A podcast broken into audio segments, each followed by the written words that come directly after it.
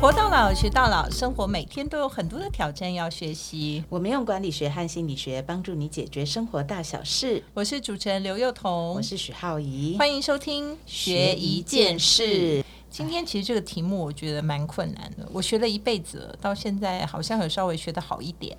我听人家喊三十年了，我到现在还不是很确定到底学会了没有。三十年？你是今年三十岁吗？太饿了吧！哎，你这个议题在台湾有一阵子非常流行。好啦，我们先跟大家讲说，我们今天到底要学什么？其实这个是呃，等于是听众提供的啦，哈，就是学怎么爱自己。你会觉得我们听众都很喜欢问一些 大在问的人生的议题、人生哲理这样，但是我们都可以用一些 是不是很比较有系统化的方式？系统，我觉得其实是还蛮蛮蛮不怎么特别的方法。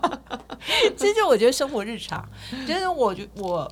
呃，觉得如果说我们就是拿很多理论告诉大家，就没意思了嘛，对不对？我们其实就是跟大家分享一下，说我们可能在生活里头是真的怎么样去看待一些大家问这种大灾问的问题。嗯嗯，好啦，今天要讲这个学怎么爱自己啊，我其实要先听浩怡讲一讲，因为其实我相信啦，哈，很多人。常常那个悲伤不由得叫做什么？从悲从中来啊，很多时候都是对自己有很多的埋怨。对，你知道，不管是后悔，人家说哦，就是没有后悔药可以吃啊，或者是说，反正我觉得人真的大部分的情况下都会有很多无时无刻不不会这样觉得说自己不够好。我还是还是我真的。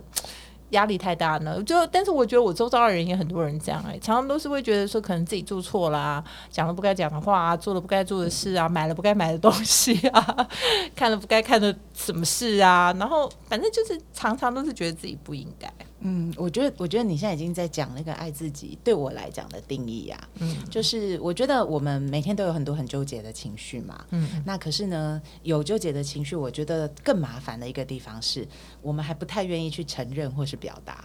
而且还会担心，说我如果这样想的话，我是不是会让别人觉得我很自私？嗯嗯，而且就是有很多，反正我们人生有很多就是可以障碍我们的东西。对，然后还是会被人家觉得我们很任性。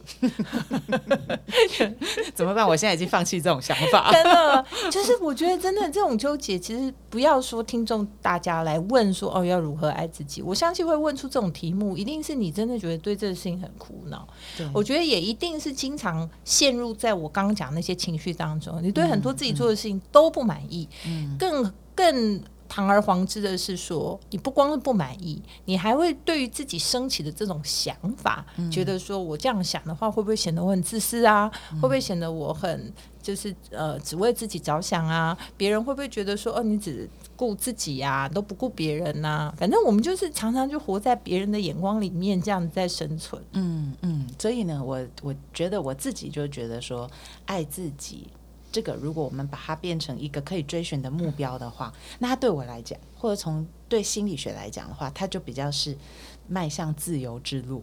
哦，就是你的心灵要从刚刚我们讲的那些东西能够解脱出来，但是。很难呢，呃，我觉得很难是没有错。可是我在这一行也混了二十年，我觉得不是办不到。好，那我们来跟大家讲一些办得到的方法。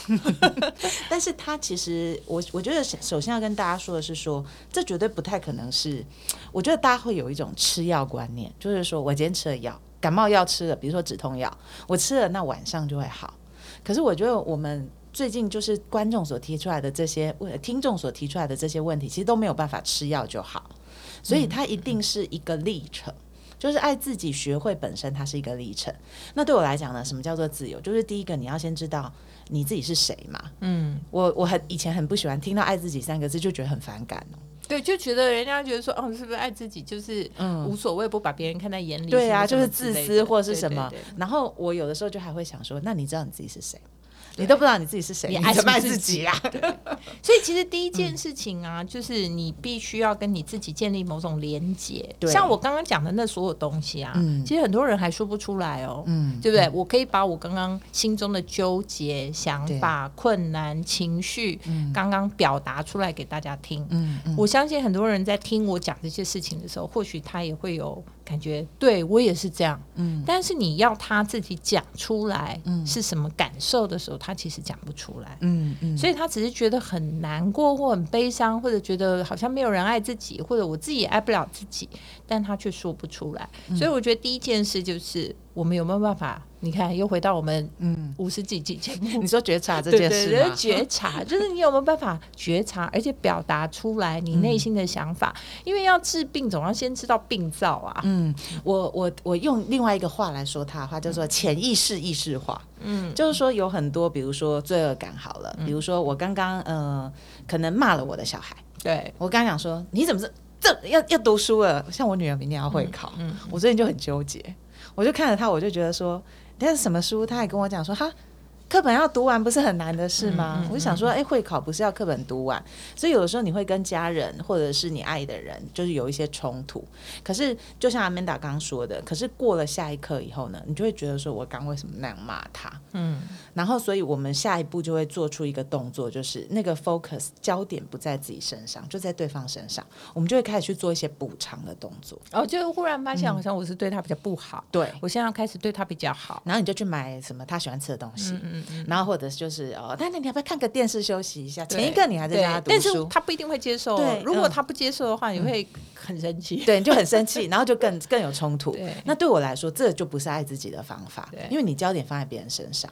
对你懂了吗？大家可能没有听懂刚浩宇讲的，对不对？因为我们刚刚一直以为说，呃，可能大家会想说，哎，我们这一集要教大家爱自己，我们就会教大家说，啊，你要怎么样对自己很好啊，还是做什么事情？不是的，我们要告诉大家一个角度，就是说，只要你把关注点通通摆在别人的身上，就是说。哦，人家做什么事情，鸡毛蒜皮的事情都跟你有关，嗯，对不对？人家天上这个叫做天要下雨，娘要嫁人，谁要怎么样，然后所有的事情都跟你有关，对。那我告诉你，你永远爱不了自己。对，因为你的关注从来没有放在自己的身上。没错，没错。简单来说，比如说像老板脸很臭，然后有很多人就觉得说，我现在是不是要让他开心？对，就是你看，我关注又没有放在自己身上了，又马上觉得说，对他是不是如何？而且其实这个大家要稍微。稍微解释一下，不然大家可能误会。因为我们常常要跟大家讲说，哎，在职场上啊，你要懂得不要做白目的人啊。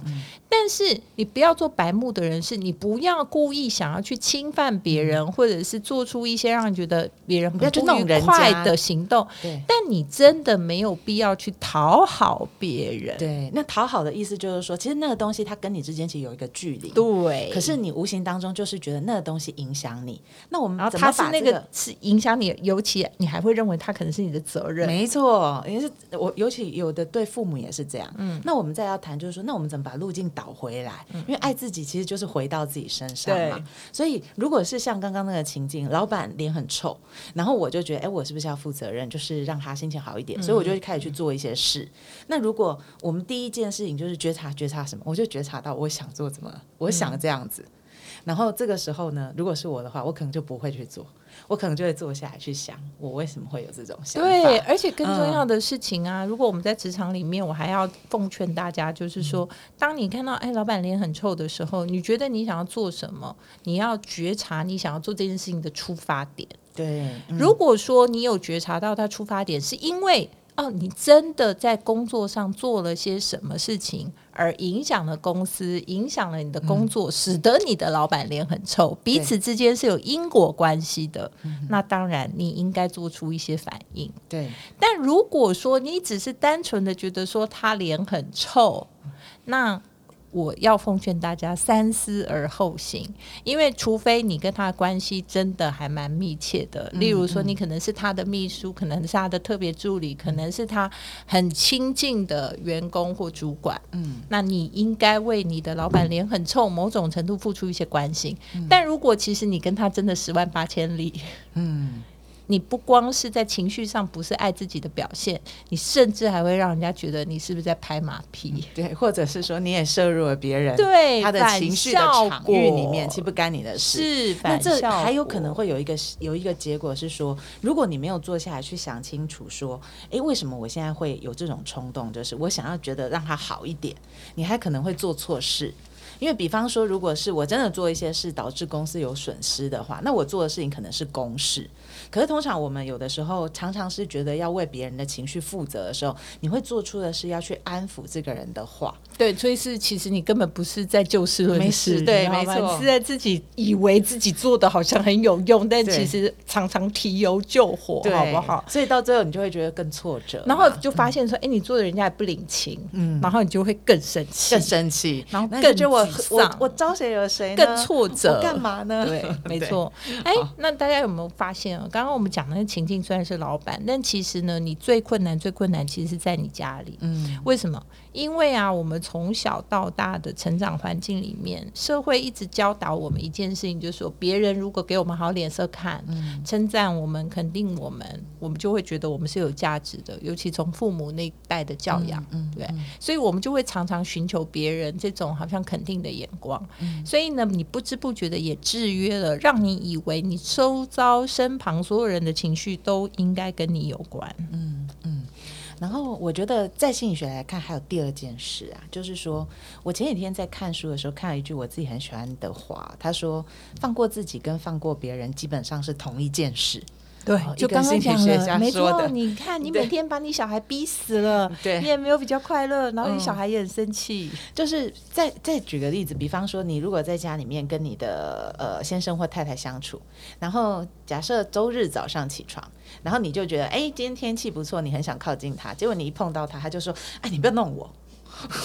很多人有这种经验，然后你就觉得很不爽，你就想说，早上起来好好的，你你你干嘛要对你在拽什么？对。然后或者我听有一些人就说，哦，那种嫌弃的感觉，或者是什么，很多人都觉得自己被另一半嫌。嗯。然后可是呢，你如果再深入去想的时候，你就会发现，其实那也不干你的事，因为可能你本来就对这个人的理解，他本来早上起床就会有起床气。所以，我们其实有一种状况，就是说，当这个人他脸色不好的时候，其实除了我想让他好起来，还有另外一个部分是，我觉得那个东西是对我的。然后这个东西呢，其实它会形成一种非常强烈的自我攻击。而且重点是说，人家根本不是对你，人家根本不是对你哦。对。然后呃，我其实跟我老公之前啊，其实蛮多次因为这样争执，因为我不太喜欢人家那样。然后他有的时候他就跟我讲说：“那你为什么不去看我早上起来发生什么，所以会这样？”所以其实我们经了经过很长的沟通以后，我才发现，哎，其实那些东西其实不干我的事。所以爱自己的这个部分呢，我觉得它其实有一个很大的重点是说，我们怎么样去把自己跟别人之间的一个状况去理清清楚。所以来又到了我们的京剧，应该说不是京京。金字，金字，金字啊！因为金字第一的金字叫觉察词儿，那第二是什么？叫做立界线。对，对不对？所以事实上呢，学怎么爱自己的第一件事，就是你不要莫名的想要去。包含你身边所有跟你有牵连的所有情绪，嗯嗯，就是那些事情，其实绝大部分你有认真的去觉察，就会发现它跟你都无关。对，所以当你会先好好的对待自己、爱自己，就是你要把那些意识都拉回自己的身上，不要把别人身上这些无关于你的事情全部放在自己的身上。你其实会比你去做 SPA 按摩什么一大堆的事情，第一个都会让你的心情先，你知道吗？嗯，舒展开来。对，而且我们如果沉淀下来，你最终会发现一件事情，就有很多时候其实你是真的很生他的气，所以你没办法让这件事情就这样过。然后换句话说，就是你没办法原谅他。对啊，所以事实上你真的是有事啊，对不对？然后这时候别人问你说你有事吗？你还会说没有，没事。对，那你这哪有什么爱自己？可是心理学家讲的那句话，就我很喜欢，就是说，其实你不是不原谅他，你是根本基本上就是一个都不太会原谅自己的人。对，因为你要放过自己，你就可以放过别人。你愿意放过别人，才能放过自己。好，所以这就是我们这次那个叫做学习怎么爱自己的第一个。好，这很重要的事情就是你要把自己跟别人立界限，而且不要 take 所有别人的情绪跟所有的事情都到自己的身上，认为自己应该面对，自己应该处理。而且事实上，在深度觉察之后，你就会发现说，其实你只是玻璃心跟一个叫做什么呢？巨婴，就是事实上你是希望别人来安抚你，而不是你真的。对，很想就是照顾别人或关心别人。好，那如果是这样，你根本就是没有办法真真心的爱自己，因为你太喜欢你知道，就是把别人跟自己牵扯在一起。这样，那你怎么看爱自己啊？我觉得我会比较大的困难，除了刚刚这件事情以外，还有另外一个就是爱比较。啊。因为我觉得我们从小都生活在一个很竞争的环境里面，然后父母亲都会告诉我们说，一定要比别人好啊，或者是说考试啊、分数啊，然后甚至隔壁家的谁谁谁啊，对不对？阿姨家的谁谁谁啊，哈，你反正你就是会一直活在一些比较的。的状况下面，那当然社会里面，呃，出社会以后有更多啊，对不对？然后还有这种，呃，有钱没钱呐，有有地位没地位啊，那个就反正有很多世俗的事情，它都是源于一个根源，就是比较。嗯，但如果这个比较心没有办法放下的话，我真的很难爱自己，就会常常都觉得自己不够好。那当然，我们讲的很多是世俗的，但有很多还有心情上的，就是会觉得说，我们是不是不够？就是努力呀，好，是不是不够比人家这个花更多的时间在在做很多事情啊？就是反正一切都是比跟别人比，我们是不是有更付出更多或更好？嗯，我觉得这件事情也是一个困难。嗯，你其实如果像我们，我我如果来看这个比较这件事的话，因为它也是我一直以来的议题哦。嗯，那我后来就觉得说，哎，其实。比较它会造成一个状况，就是你会重复的一直去接触那些刺激。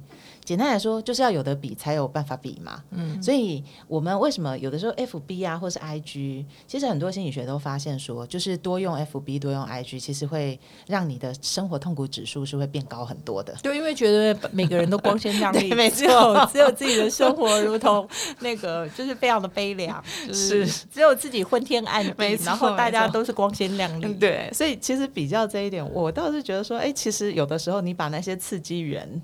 你如果把它从你的生活当中就是拿掉至少一半，其实你就会发现有很多事情是你可以多出很多的空间来去思考我自己想要做什么。嗯，所以呃，我我其实后来我小时候其实也蛮成瘾的，就是很喜欢上 FB 那一些。最近真的也是。觉得好像越来越少上网，而且我也发现好像很多朋友，你好像也越来越少上，对不对？因为我最近都在做报关行的小姐，我就看到你潜水按赞这种东西，对，每个礼拜认真的了解疫苗的到货有多少，嗯 所以没有啦。其实我觉得刚这是开玩笑，但是我觉得人生的比较其实也是一个没有办法爱自己的很重要的对的痛苦的来源。那当然就是说远离刺激是一种方式啊，但是或许那也是一个逃避的现象。那只要他出现在你面前，你可能又会。会，你知道会有那种好胜心啊，或者是比较心啊。其实我坦白说，我个人是觉得说，有一些好胜心或比较心，其实会激励人往好的方向。是啊，是啊。所以其实我觉得，必然你完全那种，我们就常常讲小孩那种耍耍，然后那个世界和平的这种啊，其实或许你会觉得说，好像太没有企图心了。嗯嗯。但企图心跟好胜心，企图心跟比较心，其实还是有差别的。所以我觉得，尤其在职场里面呢，就是我们看。很多这个呃新鲜人，或者是出社会几年的人，其实你知道有比较心跟好胜心，或者是企图心。我觉得重点在于，就是你要能够。导正它成为一个比较良性的发展，嗯就是说，你其实必须要搭配一件事情，就是你要真心的能够欣赏别人。对，如果你能够搭配这件事情的话，我觉得那个你自己的好与不好会对你的伤害比较小。嗯，你你现在讲到的那个就是比较的另一个层次。哎，心理学有一个概念在叫在讲自恋啊。嗯，他说那个自恋的人。啊，什么叫健康自恋？有一种婴儿式的自恋，就是你刚刚说的巨婴嘛。那巨婴式的自恋就是我只会看到我的好，但是我看不见别人的好。对。那健康的自恋就是我可以觉得我很棒，可是同时间我也觉得别人很棒。对。所以我觉得那个就是呃爱自己啊，然后尤其面对比较的这个另外一个层次，就是我以前有一个朋友，我跟他一起实习，他真的很优秀。嗯。他在我旁边真的让我觉得很痛苦，你知道吗？懂啊，就是相形失色，对，就是惨情愧啊。我觉得还不止，就是觉得说他的。积极跟奋斗程度已经让我觉得，呃，都完全追不上。而且事实上，有时候非常糟糕的反效果，还会有让你自暴自弃的倾向。会，而而且后来，我记得我们快毕业那一年，就是大家论文都写不完，然后他就是很早就写完，然后又拿了优秀论文奖。然后可是我就发现说他人缘其实很不错，而且他那种你看到底有什么缺点？到底有什么？我就在旁边观察，说这到底怎么做到的？那我就发现一件事，就是他拿到硕士论文奖那一天，我印象很深，他就拿着那一张奖状，然后就来办公室就说：“哎，我跟你说，我得奖了耶！”就是就是。我那个时候看的时候，我心里想说：这世界上有谁？到底有谁这样子？就是要告到处的告诉别人。可是他就是发自内心，就是喜悦，没有假，没有比较，没有竞争，而且也不是来炫耀，不是来炫耀的。他就是真心跟你分享。所以我后来发现，不过那也是你看他的眼光啊。有些人就会心里想说：你看吧，来炫耀。可是我我后来发现，我我们这行有很多人，就是他会把对别人的嫉妒或羡慕直接写出来。啊，就比方说，我帮一个同行写那个，我看很有趣，就是比如说 A 帮 B 写推荐序，然后他就直接在上面写说：“我真的好嫉妒他。” 然后这件事情就是，他就直接被。提取出来变成我们大脑是可以去思考的事，所以我觉得比较这件事情最怕就是说你比较你还不承认。哦，其实就是你如果能够把它显现出来，它就是一个光明正大的一种欣赏别人的一种说法啦。嗯。但如果说呢，你暗暗的变成另外一种暗黑版的腹黑型的，那你其实就会折磨自己了。好，所以我们其实这一集倒不是说你要对别人好，我们是从爱自己的角度跟你讲说，如果你把这种比较心、好胜心。或者是这种你知道，就变成一种腹黑形态的话，其实你是折磨自己到死为止。嗯，因为比较是至死方休的啦，对不对？根本不可能结束的啊！人从生出来开始的那一天，你只要想要去比较，你永远东西都可以比啊。对。那但是你要大家可以理解的，就是说有的时候。在那个当下，或许你会很不舒服，但是抬头看一看，你会觉得你的笔很没有意义。你或许可以寻找一个更大的天空、更大的池子或更高的环境，这样，而不需要在那个那个当下执着于自己的情绪。我觉得比较心这种也是一个比较容易让自己没有办法爱自己的一种情绪。对，但是我有另外一个自己的感想，也可以跟大家分享啊，因为。我觉得以前呢，我就是也会很，我觉得好胜心强的人呢，多半呢，哈，责任感也很强，所以其实有的时候就是责任感跟好胜心，它是。一体两面的，但我觉得，呃，长大以后或许就有另外一个思考。就第一个，我们必须要搭配说，我们其实是真的能够欣赏别人的好。嗯。第二个就是说，我们是对的，也不表示别人是不对的。我们要能够有接纳跟包容环境的勇气。嗯。好，所以我觉得这两件事情是我们可以学习的，因为我们爱自己，其实某种程度就是要让自己身心安定啊。对，没错。如果你常常陷入的状态都是属于一个。你知道不安定、不安全，你得到的事情或者你做得到的事情，永远都觉得不够好、不够满意的话，那我觉得那就不会没有，就是无穷无止境、没有了结的一天。嗯，而且我们谈到这边，大家有没有发现呢？可能我猜很多朋友都难免在职场或在人生当中会遇到，觉得有人扯你后腿啊，或者在背后说你坏话。其实有的时候，不不管是网络霸凌啊，或是职场霸凌，它都让人很痛苦嘛。可是如果用这个角度去看的话，你会发现。其实会在背后搞别人的人，某种程度就是最难爱自己的人。对，因为他的所有焦点都要放在别人身上。对，所以第一个，我们今天其实跟大家讨论这个如何爱自己啊，我觉得呃，并不是大家要每天就是好像穿金戴银或给自己吃很好啊，然后去玩呐，还是做很多事情好像对自己很好。其实某种程度，我们觉得比较希望鼓励大家是在。呃，情绪跟心情上面对自己很好，嗯，然后爱自己。所以今天我跟浩怡两个人就举了两个想法。第一个想法就是立界限，不要把别人的情绪全部带到自己的生活里面跟自己的身上。第二件事情就是能够不要呃把这个比较心跟好胜心。就是变成一种你知道极度自我保护的一种自恋状态，腹黑的对腹黑状态，就是我们要懂得去欣赏别人、包容别人，然后呃某种程度我们会知道我们是对的，但是别人不一定是错的。如果这个事情我们能够有一个比较开放的心态的话，其实我们会比较容易做到爱自己的感觉。对，所以也祝福大家，就是不要卡在就是老是想要去弄别人的状况里面，那你就会更自由啦。每周一晚上八点，欢迎大家在 Sound on Spotify、KKBox 各大 Podcast 平台收听我们的节目，也欢迎大家在 Facebook、Instagram 追踪学一件事。如果有任何想要我们谈论的议题，也欢迎留言哦。我们下次见，拜拜。